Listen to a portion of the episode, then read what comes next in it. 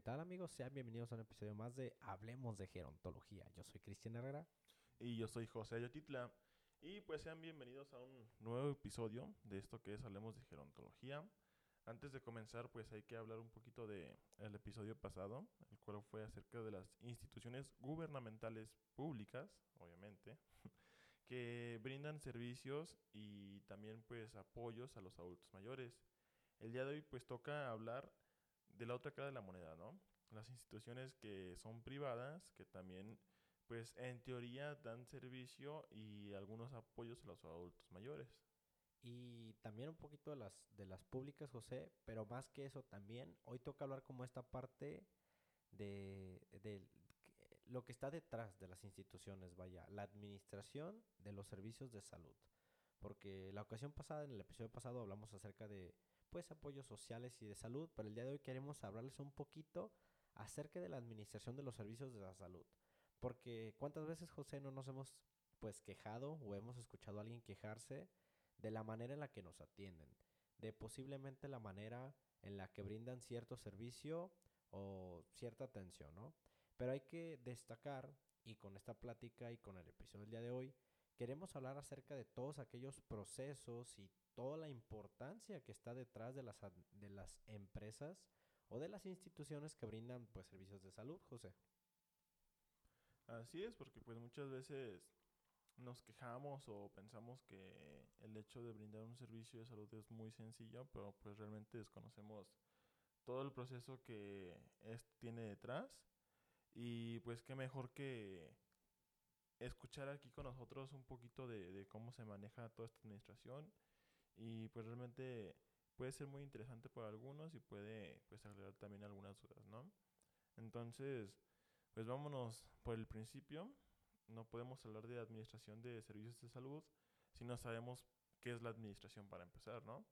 Entonces, pues dando ahí aquí un breve concepto, la administración pues es un proceso social que lleva consigo la responsabilidad de planear y regular en forma eficiente las operaciones de una empresa u organización para lograr un propósito dado. Y esto es primordial, entender primeramente, como bien lo comentaste José, qué es, la administración. Porque si no sabemos eso, no, no nos vamos a imaginar que pues, la administración conlleva una planeación y una regulación para que se lleven las cosas de manera eficiente. Porque a veces llegamos y de que nos atienden mal y luego luego exigimos que nos lleven pues con el supervisor o la persona que está arriba, ¿no? pero pues todo esto tiene que estar previamente hecho para que pues los servicios que se están dando tengan una calidad y una eficiencia eh, pues ideal para que pues nos esté yendo bien, ¿no? O simplemente para que los servicios que nos brindan pues esté, esté al 100, ¿no? Ahora, relacionando esta parte de la administración, la administración de servicios de salud pues es un poquito parecida, pero te voy a dar una definición, José. La administración en salud o administración sanitaria es la ciencia social y técnica relacionada con la planificación, organización, dirección y control de las empresas públicas y privadas del sector salud mediante la optimización de recursos financieros, tecnológicos y humanos. A veces no pensamos en toda esta parte y creo que acabo de decir cuatro palabras fundamentales, José. Planificar, organizar, dirigir y controlar. Que estos si no mal recuerdo, creo que en segundo semestre por ahí lo vimos con una maestra cuando estábamos viendo por ahí servicios gerontológicos o algo por el estilo. No me acuerdo bien de la materia, pero era muy importante entender de qué manera pues se dirigía a un asilo, por así decirlo, ¿no? ¿Quién era el director? ¿Qué se tenía que hacer primero y qué después? Para que desde que llega, por, un, por poner un ejemplo, el paciente, desde que ingresa a la clínica, ¿Quién le va a atender primero? Posterior a ello, ¿dónde lo vamos a poner a descansar en lo que entra su cita? Una vez que entra su cita, pues ya, se la atiende y después qué pasa, ¿no? Porque a veces, pues pensamos que es como, no, primero llego para acá y luego para allá. Y si no hay un orden a veces en las instituciones, pues todo el mundo anda por cualquier lado, hay un desorden y es lo que pasa, ¿no? Con algunas instituciones públicas, que no voy a decir ningún nombre, pero es lo que pasa, ¿no? Y es lo que por aquí en México se dice, ¿no? Que hay un desorden cuando quieres ir a tu consulta. Así es, y realmente pues es muy tedioso el hecho de que uno como pues usuario de algún servicio de salud público pues tengas que primero que nada tomar el camión si es que no cuentas con un vehículo y pues estar en, en, un trayecto de una hora, ¿no? Para luego pues llegar y estar haciendo fila dos horas para entrar, esperar todavía una hora más a que te pasen al consultorio, que el médico nada más te dé consulta de 10 minutos, que no te pregunte nada más allá de pues tu, o sea, qué te duele y que, cómo te has sentido y nada más, que tú lo veas cómo escribe, escribe, escribe, saca recetas, no te pregunta nada más allá también de si eres alérgico a algún medicamento, sino pues ya de repente ya tienes cinco recetas, dos estudios de laboratorio y te dicen, no, pues agenda otra cita y nos vemos en tres meses, ¿no? Y pues realmente tú no sabes si lo que tienes es algo grave, es algo no tan grave y ya sales de ahí y todavía tienes que buscar las, las oficinas a donde te mandaron, ¿no? O sea, tienes que buscar rayos X, tienes que buscar laboratorio, tienes que buscar la farmacia, tienes que hacer más filas y total que pues una visita a la unidad familiar pues de, ya te ya te robó seis horas de tu día, ¿no? Y entonces esto para la gente que trabaja, que pues en su caso es la mayoría de gente que va al a las unidades familiares, pues sí es muy tedioso y te hace pensar que realmente no hay una organización. Pero pues sabemos que ahí está, a lo mejor no es muy visible para nosotros porque no conocemos el tema, no somos licenciados en administración, pero aún así la administración con la que se manejan los servicios públicos, pues sí tiene muchas deficiencias. Es muy común ver a la secretaria que, te, que está antes del consultorio pues platicando, ¿no? Que viene y va que te dice, no, es que el médico salió a desayunar ahorita a las 11 y tú tenías la cita con él a las 11.15, ¿no? O sea, realmente es muy, muy injusto este sistema de salud pública pues, aquí en México. Y aunque cuenta con un grado de administración, considero yo que pues no es el correcto. Y, pero pues esto, esto no nos quita que nosotros como futuros profesionales de la salud y ustedes como oyentes, este, pues podamos entender esta, este tema, ¿no? Y fíjate que también todo eso que mencionas, también algo que es importante resaltar, esta parte que hace mención el concepto de optimizar los recursos financieros y tecnológicos y humanos. Creo que esta parte también es fundamental porque a pesar de que haya atención y a lo mejor no es la mejor, creo que la capacitación por parte de los empleados y esto dirigido quizá hacia los adultos mayores, creo que debería mejorar, porque cuántas veces también hemos escuchado que es que me trató bien feo, es que me gritó, es que no me quiere atender, o simplemente hay discriminación, ¿no? La parte de los recursos tecnológicos, que a veces tenemos por ahí las computadoras ya muy viejitas y que se andan trabando, o que a lo mejor no podemos pues meterle otro tipo de tecnología, no sé, a lo mejor unas tabletas al inicio cuando ingresas a la clínica, al hospital, para que desde ese momento te tomen los datos o etcétera y se agilice el proceso, ¿no? Que algo es algo que a mí se me ocurriría y diría, bueno, ¿cuánto dinero se le tendría que invertir? Pero estaría mejor. O la parte de recursos financieros, de que luego vas y las bancas ya están bien feas o rechinan o, te caes, te vas para atrás. O que a lo mejor el otro día me tocó ir a un hospital hace como un año, me acuerdo José, que estaba lloviendo bien fuerte y se cayó una parte del techo que era de plástico y ahí hay una, imagínate, ahí estaba cayendo todo el agua.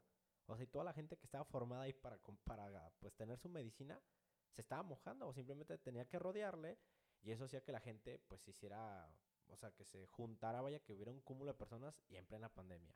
O sea, ese tipo de situaciones como que no las toman en cuenta, ¿no? El hecho de, ah, es un hospital y pues todavía aguanta. Pues no, ¿qué crees? Mira, ahí viene la tormenta y ¿qué hubo? Ya te empapaste. Y pues de esto pasamos a la importancia de la administración de los servicios de salud. ¿Y por qué? O sea, ¿por qué es importante? Pues muy sencillo, porque actualmente el desafío de todos los sistemas de salud, pues básicamente del mundo y más aquí en México, pues es que necesitan desarrollar capacidades administrativas en las personas que se encargan de dirigir dichas áreas. ¿Por qué? ¿Cuántas veces no hemos escuchado, y pues más aquí en México, que el que está de secretario de salud de toda la nación eh, estudió, no sé, derecho, ¿no? Por poner un ejemplo. O es alguien que, que no tiene ninguna licenciatura, simplemente tiene una carrera política porque estuvo en tal o cual partido desde joven. Ahorita ya, obtuvo un buen puesto y de ahí, porque es cuate de tal persona, lo ponen en un puesto de administración, ¿no? Y cuántas veces pues nos hemos escuchado noticias de que, por ejemplo, el secretario de salud de tal estado, pues es amigo del gobernador, este, el que se hace cargo de X hospital privado, es alguien que pues nada más tenía el dinero, lo abrió, nunca estudió ninguna licenciatura o algo que tenga que ver con la salud, pero pues él se encarga de administrar todo, ¿no? Entonces creo que desde ahí pues uno se puede dar cuenta qué tan mal está el sistema de salud, tanto público como privado, y también ahí es cuando uno es consciente de la importancia de la administración en servicios de salud, de la importancia que, de que nosotros como futuros profesionales del área de salud, de que también los futuros licenciados en administración, pues nos interesemos por realmente tratar de ocupar cargos que vayan acorde a nuestros conocimientos, ¿no? Y, y, o sea, no solo hay que limitarnos a esto. ¿Cuántas veces no vamos al, al seguro a consulta y la persona que está ahí a lo mejor no, no, no tiene la licenciatura como tal o algo y simplemente pues lo pusieron ahí porque es lo que, lo que se podía, ¿no? O sea, salía más barato contratar a, al que estudió la maestría en nutrición, pero es, tiene licenciatura en rehabilitación que al nutriólogo que ya tenía la maestría y el doctorado, ¿no? Y también cuántas veces no lo hemos comentado en clase y creo que es donde más lo hemos hecho. ¿Cuántos así los conocemos que realmente estén a cargo de un gerontólogo? Que a lo mejor no es como que su, su rubro, pero pues también puede aplicar, ¿no? Esta parte de decir, ah, pues es que un gerontólogo es el que debe estar a cargo de una institución que se haga cargo de los adultos mayores, que brinde sistema, que brinde apoyo social, o este tipo de cuestiones, ¿no? Y con ello, pues la importancia, como lo mencionaste, la administración en servicios de salud, pues básicamente es poder cumplir con las metas que contemplen pues los diferentes programas de salud, ¿no? Y con ello darle respuesta a las necesidades de la sociedad que les demanda, porque de lo contrario, pues siempre van a existir los problemas por siempre. Y esto pues lo hemos visto pues muchas veces. Y si yo te preguntara, José, y a todos este, los que nos escuchan les, les preguntara, ¿Tú quién crees que es el profesional responsable de la administración de los servicios de salud? Pues creo que lo acabo de mencionar hace un momento, pero, o sea, como lo dije, el profesional pues encargado responsable de la administración de estos servicios, pues deben de ser los mismos profesionales de la salud, ¿no? O sea, si tenemos un hospital, pues sería mucho mejor que un médico con, no sé, quizá maestría o algo en administración, si hiciera cargo del mismo. Si tenemos un centro de día, un asilo, pues sería mucho mejor que un geriatra o un gerontólogo con los conocimientos en administración se hicieran cargo del mismo. Y pues así en las diferentes áreas que, que hay, ¿no? O sea, que cada profesional tuviera estos conocimientos administrativos para así poder tener la capacidad de hacerse cargo de algún servicio o, o algún departamento en caso de ser necesario. Y también, ¿por qué no? Si alguien de administración tiene conocimientos, por ejemplo, gerontológicos o de medicina, pues tampoco estaría mal que se hiciera cargo de uno de estos servicios o, áreas. Lo comento nuevamente porque creo que por ahí existe una maestría en gestión de servicios de salud.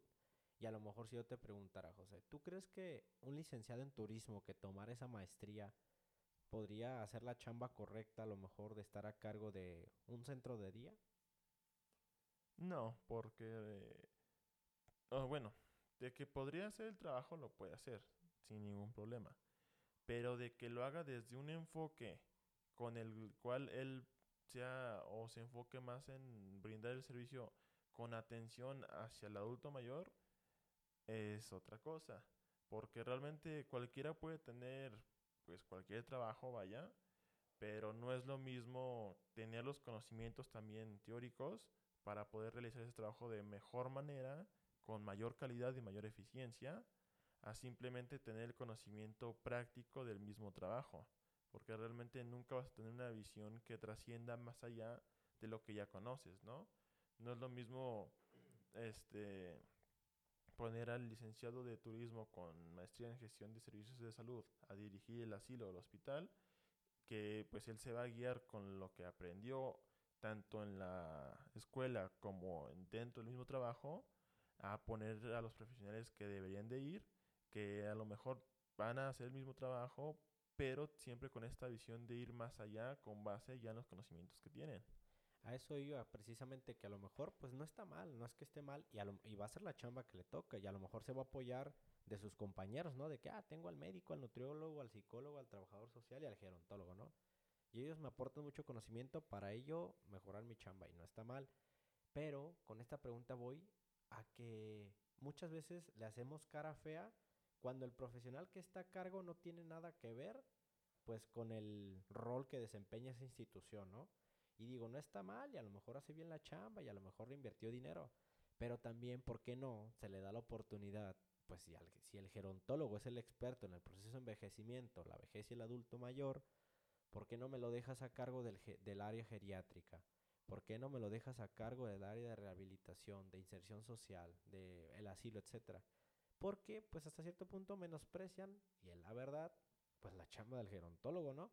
Y ya pues con esto, José, pues también creo que el gerontólogo es capaz de llevar a cabo un buen proceso de administración. Y que hablo con el proceso de administración, pues esta parte de la planeación, de la organización, de la integración, de la dirección y el control, que fueron, pues, bueno, que son cinco puntos primordiales y que si no se cumplen estos cinco puntos a lo largo de la gestión de los servicios de, la, de salud, pues ¿qué, ¿qué es lo que pasa? Pues se cae el negocio. No, no, no marcha como debe ser. O va a tener muchas quejas. O va a tener muchos problemas. Entonces, es por ello que, pues básicamente la planeación, pues es, es definir planes a largo plazo, ¿no? Para, pues tener un crecimiento económico. Porque pues no, no todos se van a quedar ahí con las ganas de, ah, pues ya tengo mi negocio y hasta ahí. No, pues hay que hacerlo crecer. Y más cuando se trata de brindar servicios asistenciales, porque entre más gente ayudes, pues más vas a crecer, ¿no? La parte de la organización, pues estructurarlo, ¿no? Si es un negocio formal como cualquier tipo de asilo, saber quién va a estar a cargo, quién va a hacer esto, quién va a hacer lo otro, y pues contar con un nivel de eficiencia alto, ¿no? La parte de la integración, pues básicamente es reclutar al personal indicado, porque muchas veces decimos, ah, mira, él como que está estudiando, va a la mitad de enfermería, tráetelo para acá pero a lo mejor todavía ni siquiera sabe cómo hacer cateterismo, no sabe cómo intervenir, no sabe hacer un lavado de pies, este, o etcétera, etcétera. Entonces hay que realmente orientar al personal que vamos a, a contratar y que se familiarice con lo que estamos realizando. La parte de la dirección, pues hay que ser como bien firmes en la parte de qué quiero hacer y qué líneas de acción quiero seguir. Y que siempre haya una, esta parte de la comunicación, porque si no hay comunicación, pues es cuando todo se empieza a ir para abajo. Y ya por último, José, la parte del control, que es esta parte de pues tener conocimiento de todos los aspectos que se realizan dentro de la institución, asegurando así, pues claramente, el desarrollo de los planes para alcanzar cualquier objetivo que te hayas plantado, plan- planteado al inicio, pues de la creación de tu empresa, ¿no? O del, o, pues el manejo de la institución. Porque con esto, pues le vas a dar más valor, te vas a dar cuenta de decir, ah, ¿sabes qué? Esto lo hicimos mal hace un mes. Vamos a cambiarlo, vamos a hacer otra cosa, vamos a mejorar las eh, actividades y pues vamos a seguir con, con la planeación del ejercicio planeado, ¿no? Y pues ahora la pregunta sería, ¿cuál es la relación de la gerontología y la administración de servicios de salud? Esta pregunta pues te la hago tanto a ti, Cristian, como a los que nos están oyendo. Y, eso es importante. Yo diría que una relación como tal sería mm, que ambos, tanto la gerontología como la administración, pues son procesos sistemáticos, viendo la gerontología como esta parte de que naces, creces, pero yo lo veo como que naces y empiezas a envejecer. Y todo lleva un proceso. Eres niño, luego joven, luego eres un adulto y luego eres una persona mayor. Y la administración, pues también es un proceso sistemático, ¿no? O sea, son, son engranes y llevan procesos. Pero si nos saltamos estos procesos es cuando empieza a haber errores. Entonces yo diría que pues ambos tienen que trabajar de la mano y más cuando se trata de brindar servicios gerontológicos. No sé, ¿tú qué opinas, José? Yo digo que la relación entre los servicios de salud en la gerontología y pues en general con cualquier pues, licenciatura del área de salud siempre va a existir porque siempre vamos a necesitar dichos conocimientos para cumplir con los cinco puntos antes mencionados, ¿no? Si no tenemos los conocimientos no podemos cumplir con estos puntos y no podemos brindar servicios de calidad. Entonces, realmente, pues la relación entre la gerontología y la administración de servicios de salud ahí está. Son necesarias la una de la otra para poder, pues como ya lo dije, brindar servicios de calidad en esta cuestión de la salud. También para poder, pues, organizar dichos servicios y algo que no hemos mencionado es que se necesita para poder resolver los, los diferentes problemas que se pueden presentar, porque esto es algo que también veíamos en la materia de psicología y desarrollo organizacional, que pues es importante tener este, este, estos conocimientos para poder primero que nada pues evitar este, problemas, conflictos y errores, tanto en la cuestión pues de recursos humanos, de producción, recursos financieros y también es importante tener estos conocimientos para poder resolver los conflictos una vez ya se presentaron y pues aprender de estos y tratar de evitar que se vuelvan a repetir. Ahora, José, después de constar esa pregunta y también para ti, para todos los que nos escuchan, ¿tú cómo consideras que es el sistema de salud en México? Pues considero, como ya lo dije, que pues es muy, tiene sus deficiencias. Sí, tampoco voy a, ponerme en, el plan de que pues es súper malo y que, que, que no sirve y cosas así. ¿Por qué no? O sea, realmente todos alguna vez hemos ido a cualquier unidad familiar, a cualquier hospital. No nos han atendido de una manera que tú digas, wow, qué, qué, qué padre, qué, qué, qué buen servicio, qué calidad. Pero tampoco pésimo. Exactamente. Al final de cuentas, mucha gente hoy en día está aquí con nosotros, quizá escuchándonos, quizá haciendo sus actividades, gracias a que pues lo atendieron en, en, el centro de salud, ¿no? Eh, gracias a que quizá no tuvo una atención muy oportuna, muy rápida, pero pues afortunadamente para esa persona todo salió bien, se encuentra pues sana en estos momentos. Entonces realmente no podemos quejarnos de un servicio que para empezar pues que para empezar, perdón, es público y que hasta cierto punto es nuestra responsabilidad cuidar dicho servicio, ¿no? Porque también cuántas veces no ha pasado que hay gente que tiene pues ahora sí que pues muy malas maneras, ¿no? Que van y pues vandalizan este, los, los, centros de salud, las unidades familiares, que van a, causar eh, problemas, o sea, cuántas veces no hemos visto los videos de gente que se altera porque no les dan los medicamentos pero pues no se los dan porque no quieran, sino porque no hay. Entonces es, pues ahora sí que es una relación muy difícil la que tenemos nosotros como usuarios y la que tiene pues el sistema de salud este, de México, pero pues yo lo calificaría como, como un sistema regular. A lo mejor no excelente, pero tampoco pésimo. Yo diría que que está un poquito arriba de regular, porque por ahí he escuchado que México es de esos países que se enfoca mucho en esta cuestión de la vacunación, y eso es bueno, o sea, no hablando únicamente de COVID-19, sino en general de viruela o de cualquier otro tipo de enfermedad, y como que esta parte de la prevención, pues sí se enfoca mucho en México, pero también por la sociedad es la que pues también a veces es factor, ¿no? Para que pues no se tenga una buena atención de los servicios de la salud, porque a veces llegamos cuando ya nos estamos muriendo, pero no vamos al, al médico cuando pues teníamos que ir para pues checarlo, ¿no? Simplemente. Y así a grandes rasgos, José, bien lo dijiste, pues el servicio de salud en México pues se divide en dos partes, ¿no? Esta parte la, del sector público y del sector privado. Y ambos pues cuentan con tres niveles de atención, primer nivel, segundo nivel y tercer nivel. Y así a grandes rasgos, pues el primer nivel pues básicamente es esta parte de atención primaria, ¿no? En la cual pues todos los médicos le van a proporcionar al paciente de, manera, eh, de una manera cercana en su comunidad, en su trabajo o donde lo requiera, pues atención de primer nivel. Y esto pues está conformado por unidades médicas ambulatorias, un consultorio o algún laboratorio de estudio de imagen, algo por el estilo. Ya los hospitales o los centros de atención de salud que brindan eh, atención de segundo nivel, pues esto ya básicamente es un poquito más de especialización, por así denominarlo, ya que la atención que se les da a los pacientes, pues es porque esa atención eh, para personas que tienen padecimientos que requieren atención de urgencias, de hospitalización o algún procedimiento de complejidad, ¿no? Y por poner un ejemplo, pues en ese tipo de hospitales hay especialidades como cirugía general, gineco-obstetricia, pediatría y medicina interna, entre otros más.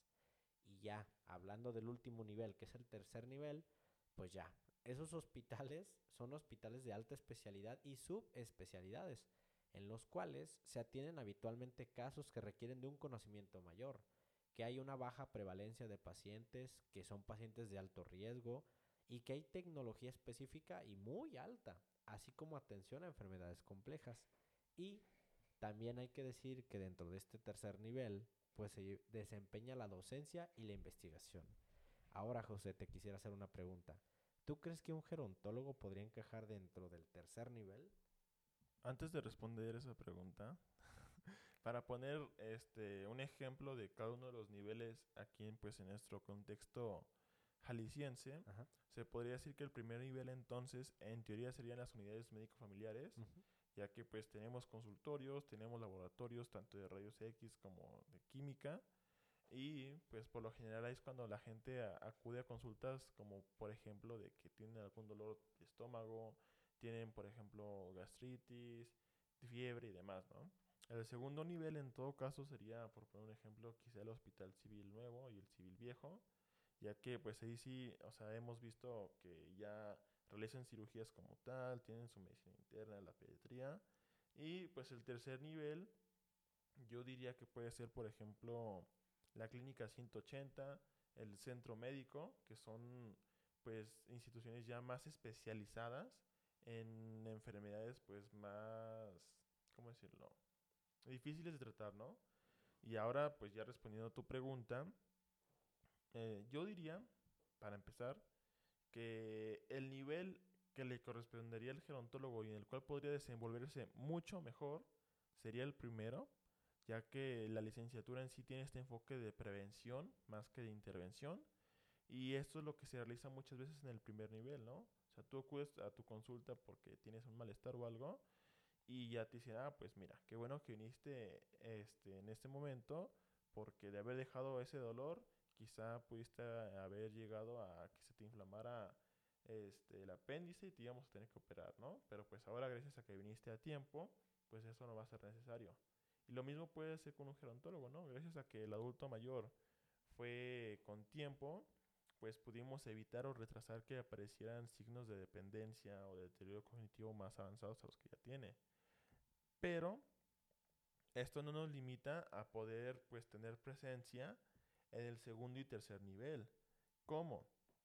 Quizá en el segundo nivel podríamos entrar dentro de, de ¿cómo decirlo? Pues la rehabilitación que pueden tener las personas después de algún proceso quirúrgico, ¿no?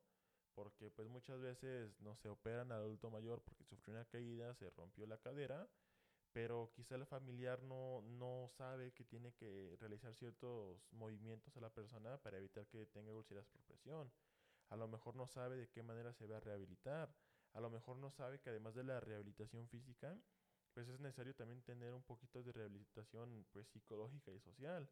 Entonces, pues ahí, ahí podríamos entrar nosotros también. Y ya en el tercer nivel, que pues es más, eh, o sea, como mencionas tú, pues es de alta especialidad y subespecialidades, nosotros quizá podríamos entrar pues dentro de la cuestión de la docencia y la investigación, ya que pues parte de la licenciatura tiene pues estos dos puntos muy presentes, ¿no? El hecho de saber pues brindar conocimientos, de saber enseñar, vaya, y también de saber investigar. Entonces realmente los gerontólogos podríamos tener presencia en los tres niveles, pero como lo dije yo, y desde mi punto de vista, preferentemente en el primer nivel de atención. Yo también considero que, pues por lo que nos enseñan, estamos más allegados a estar en el primer nivel de atención. Sin embargo, creo que también podríamos tener mucha presencia en el tercer nivel, no precisamente con los especialistas o los subespecialistas, pero ya lo mencionaste, esta parte de la docencia y a lo mejor con docencia creemos que es como enseñar o dar pues cursos ahí a los médicos, ¿no? O a los al personal de salud. Pero no, también podemos quizá mostrarle a los familiares esta parte de nuevos aprendizajes, nuevas técnicas como en el segundo nivel y esta parte de presentar pues proyectos de investigación en tercer nivel y no necesariamente tenemos que entender pues investigación con procesos de biología, de, de clínica o de enfermedades, sino a lo mejor investigación de cómo mejorar la atención del tercer nivel en cierto hospital, ¿no? Así como muchas cuestiones de administración. Pero me parece que sí, esto es fundamental para todos aquellos compañeros, colegas que aún piensan que nomás tenemos que trabajar en un asilo o algo por el estilo, no, ya les dimos algunos ejemplos de si estamos en algún hospital, ¿por qué no? Llegar a decir, ¿sabes qué? Yo puedo hacer esto y lo otro, bla, bla, bla. Presentas esto y con mucha suerte podrás adquirir este, pues un, un, lugar, ¿no? Dentro de, ese lugar. Vaya la redundancia. Ahora, José, quisiera preguntarte si tú conoces algunos eh, servicios de salud con enfoque gerontológico aquí en México. Ahora sí ya viene la parte fuerte del episodio. Este, sí, en este caso, pues esto los conozco debido pues a la licenciatura, ya que desde el principio nos hablaron un poquito de ellos y también hemos tenido pues, la oportunidad de visitarlos.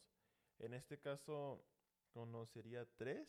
El primero pues el Centro Tapatío del Adulto Mayor, el CETAM, el cual pues es un centro en el cual se brindan actividades como talleres, actividades recreativas, culturales y deportivas, así también como pues consultas de primer nivel que no tienen ningún costo y también realizan campañas diversas, dan atención psicológica, orientación nutricional, también tienen un comedor y también cuentan con atención podológica, orientación jurídica y legal, así como la atención en casos de violencia intrafamiliar.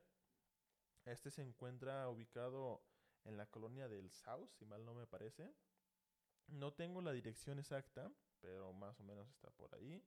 Este, igual en alguna publicación en Facebook o en Instagram pondremos los, los, lugares junto con su ubicación para que sea más fácil encontrarlos. El segundo es el Centro Metropolitano del Adulto Mayor, el cual pues ofrece actividades como talleres, actividades recreativas y servicios médicos. Este lo visitamos nosotros en primer semestre. Fue el primer lugar que conocimos de esta índole. Y el tercero son los centros gerontológicos integrales que se encuentran en el estado de Hidalgo. Estos pues son espacios donde se brinda atención gerontológica y las personas adultas mayores pueden llevar a cabo actividades recreativas, sociales, culturales, deportivas, de prevención y cuidado de la salud y también pueden pues usar este o sea pueden tener orientación para tener un buen uso de su tiempo libre promoviendo así pues el desarrollo integral durante el proceso de envejecimiento.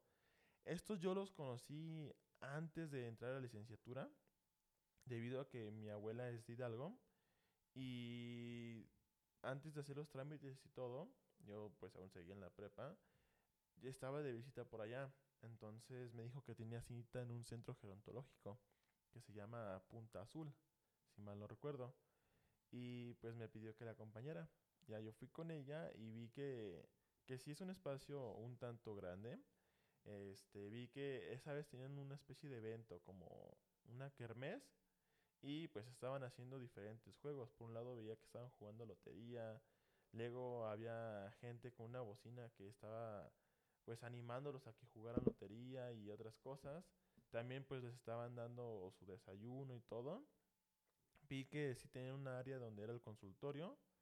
Y también estaban organizando un evento en donde los invitaban a que en una fecha más adelante llevaran a sus adultos mayores y a sus mascotas. O sea, era una convivencia familiar. Y de ahí para acá fue cuando yo me interesé por estas cuestiones gerontológicas y pues aquí estoy. Y creo que por ahí habíamos escuchado que hay 12 centros gerontológicos integrales en Hidalgo. Algo que me parece que no, no hay en otro estado. Perdón. Pero creo que se debería tomar en cuenta este modelo de atención gerontológica, ¿no? Uno, le daría pues mucha apertura a todos los gerontólogos que estamos en la Universidad de Guadalajara, ¿no? A, quizá desempeñarnos de buena manera. Y en segundo lugar, la atención hacia los adultos mayores creo que sería mucho mejor. Y no solamente decir, ah, es que el CETAM está por el South y está como entre Tlaquepaque y entre Guadalajara. O el CEMAM, que está exclusivamente en Zapopan. Sino que, bueno, vamos a abrir centros gerontológicos que abarquen muchas, muchas áreas de la zona metropolitana de Guadalajara. Porque sabemos que ya hay muchos municipios que la conforman y no solamente eso, así ya no tenemos que hacer que, ah, es que el señor que vive aquí se tiene que trasladar 32 kilómetros para ir a su centro de atención. El que vive en Tlajomulco para llegar al South que hace una hora y media, ¿no? Y como dices tú, yo pienso que realmente debemos tener un centro gerontológico mínimo por municipio del área metropolitana. que en este caso pues sería uno en Tonalá, uno en Tlaquepaque, uno en Guadalajara, uno en Zapopan, quizá uno en Tlajumulco y pues ya yo pienso que con uno en cada uno de estos municipios este se puede pues abordar y abarcar a gran parte de la población adulta mayor que tenemos. Y que estaría padre que todos pertenecieran a la misma institución, a que todos pertenecieran eh, al mismo fin. Porque pues existen muchos asilos, existen muchos centros de día, existen muchas más cosas, pero a fin de cuentas son competencia, ¿no? O simplemente pertenecen a cierta área del gobierno o yo qué sé. Pero eso hace que cada uno diga, ah, es que este tiene esto y el otro no lo tiene. A lo mejor acá tienen alberca en el CETAM y a lo mejor acá tienen cancha de, de cachibol, ¿no? Y acá no. Entonces es esta parte, es decir, todos deberían de tener lo mismo, debería haber gerontólogos a cargo de esas instituciones y así podemos mejorar la administración de los servicios de salud y especialmente enfocarlos al modelo gerontológico. Que esto es una buena idea y pues por ahí esperemos tú y yo, José, o cualquier otra persona, pues que se quiera unir a, esto, pues ¿por qué no? A comenzar con la apertura de este tipo de centros que pues a fin de cuentas será algo muy beneficioso y primordialmente, José, también te pregunto esta parte, ¿no? De decir, es que hemos escuchado muchos lugares, ¿no? Como el Hogar Gerontológico San Diego, como la Colonia de mis abuelos, como Casa Mayor o como Unidad de Servicios Gerontológicos Valencia, el que sea, cualquier tipo de institución, pero ¿cuántos de ellos, a pesar de que tienen la palabra gerontología o gerontólogo, realmente cuántos de ellos conoces que un gerontólogo esté a cargo? O que dentro de su planilla de trabajo diga gerontólogo. Pues realmente, hasta el momento, yo no conozco ningún asilo o centro de día aquí en, en Guadalajara, aquí en Jalisco, que sea administrado, o sea, para empezar, que sea administrado por un gerontólogo. Porque a lo mejor puede que sí haya uno o dos o varios en donde trabaja un gerontólogo. Pero ya que tenga el cargo administrativo, eso sí yo diría que ninguno. Entonces realmente, pues esto es un problema porque pues muchas, o sea, muchas instituciones, como bien lo dices tú, usan este término gerontológico pues para verse quizá a lo mejor más acorde a lo que brindan y todo. Pero, pues, ¿qué caso tiene que le pongan gerontológico si no tienen gerontólogos? Es como si abres un, un consultorio psicológico y lo atiende este, una persona que estudió servicio social, ¿no? O recursos humanos. O sea, no tiene sentido que tú le estés poniendo psicológico si todo el personal, si de todo el personal nadie es psicólogo. Entonces, esto es el, o sea, representa el problema que hay en cuanto a la regulación de este tipo de instituciones, que es algo que nosotros ya, ya vimos en, en, en una materia en la de prácticas institucionales, que la tarea fue investigar los, los requisitos que te pide el municipio en donde tú radicas para poder poner un asilo o centro de día, ¿no? ¿Y cuál fue nuestra sorpresa? Que la información no está, o que si está, está muy bien escondida. Y esto nos hace pensar a nosotros que entonces cualquier persona con dinero puede poner un asilo, puede ponerle el nombre gerontológico y, y pues no va a estar regulado, o sea, no... y si no está regulado, la persona se va a lavar las manos diciendo, pues es que a mí no me dijeron que tenía que tener estas especificaciones arquitectónicas, estas especificaciones en mobiliario, estas especificaciones en plantilla de personal. O sea, ahí la persona pues fácilmente se lava las manos y ya quedó. Y entonces, ¿quién se va a encargar de, de hacerlo responsable si en el asilo hubo un fallecimiento, hubo una negligencia, hubo maltrato.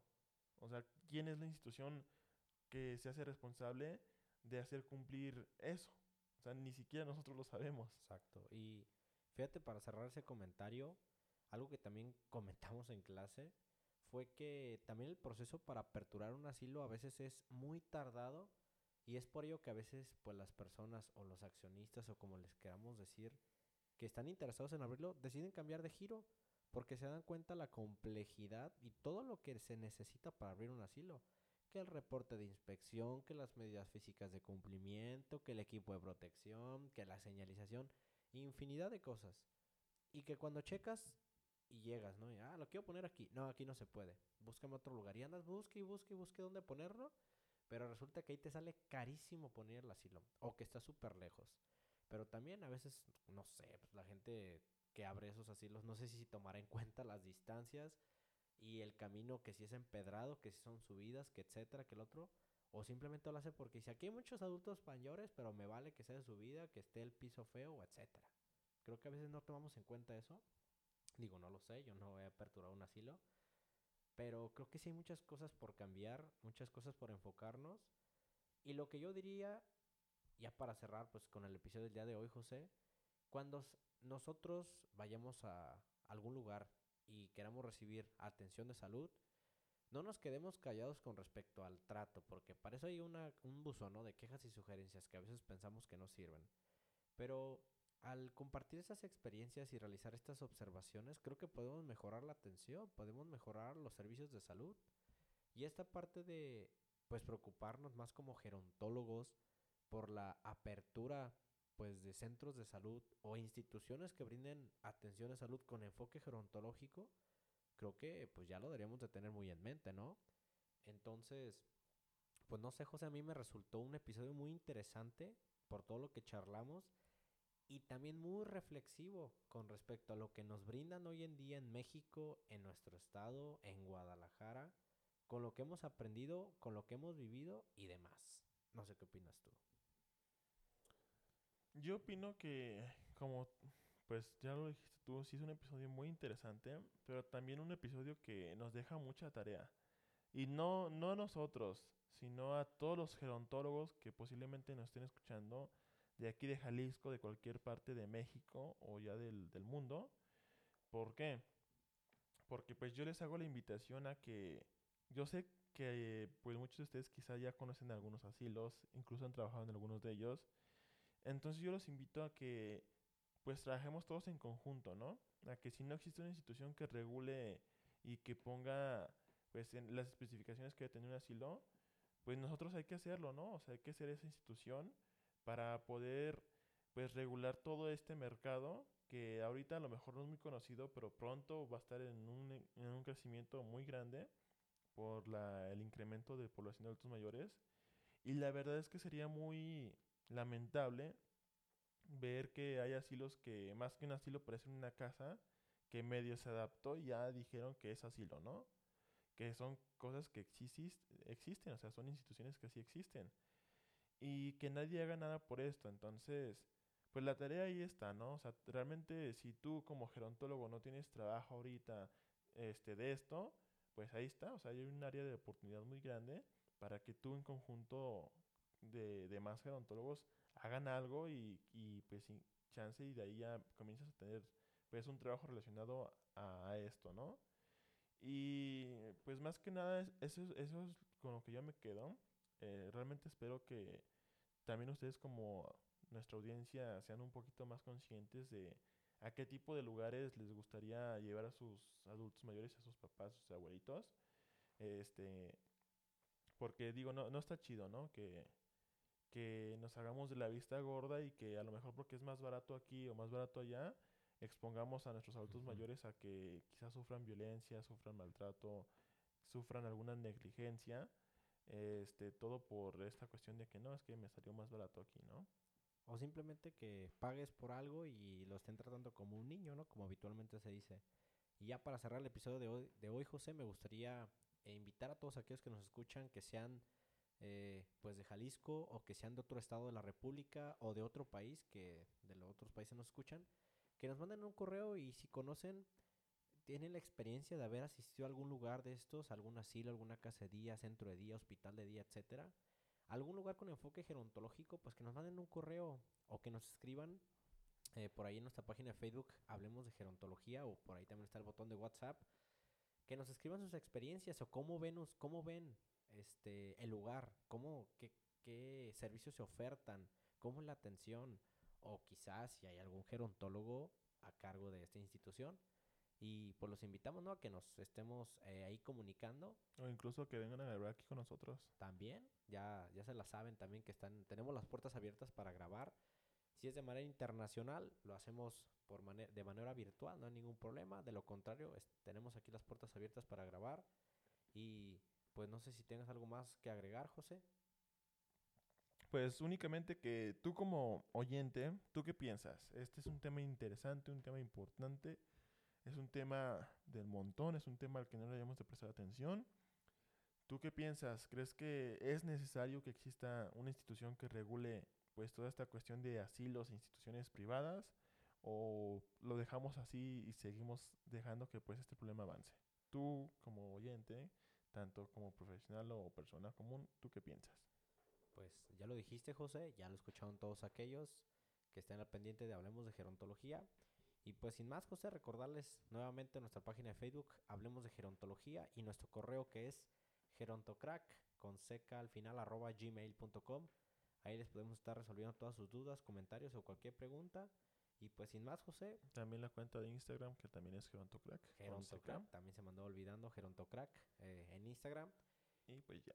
Pues sin más, José, entonces nos estaremos viendo y escuchando la próxima semana en un episodio más de esto que fue Hablemos de gerontología.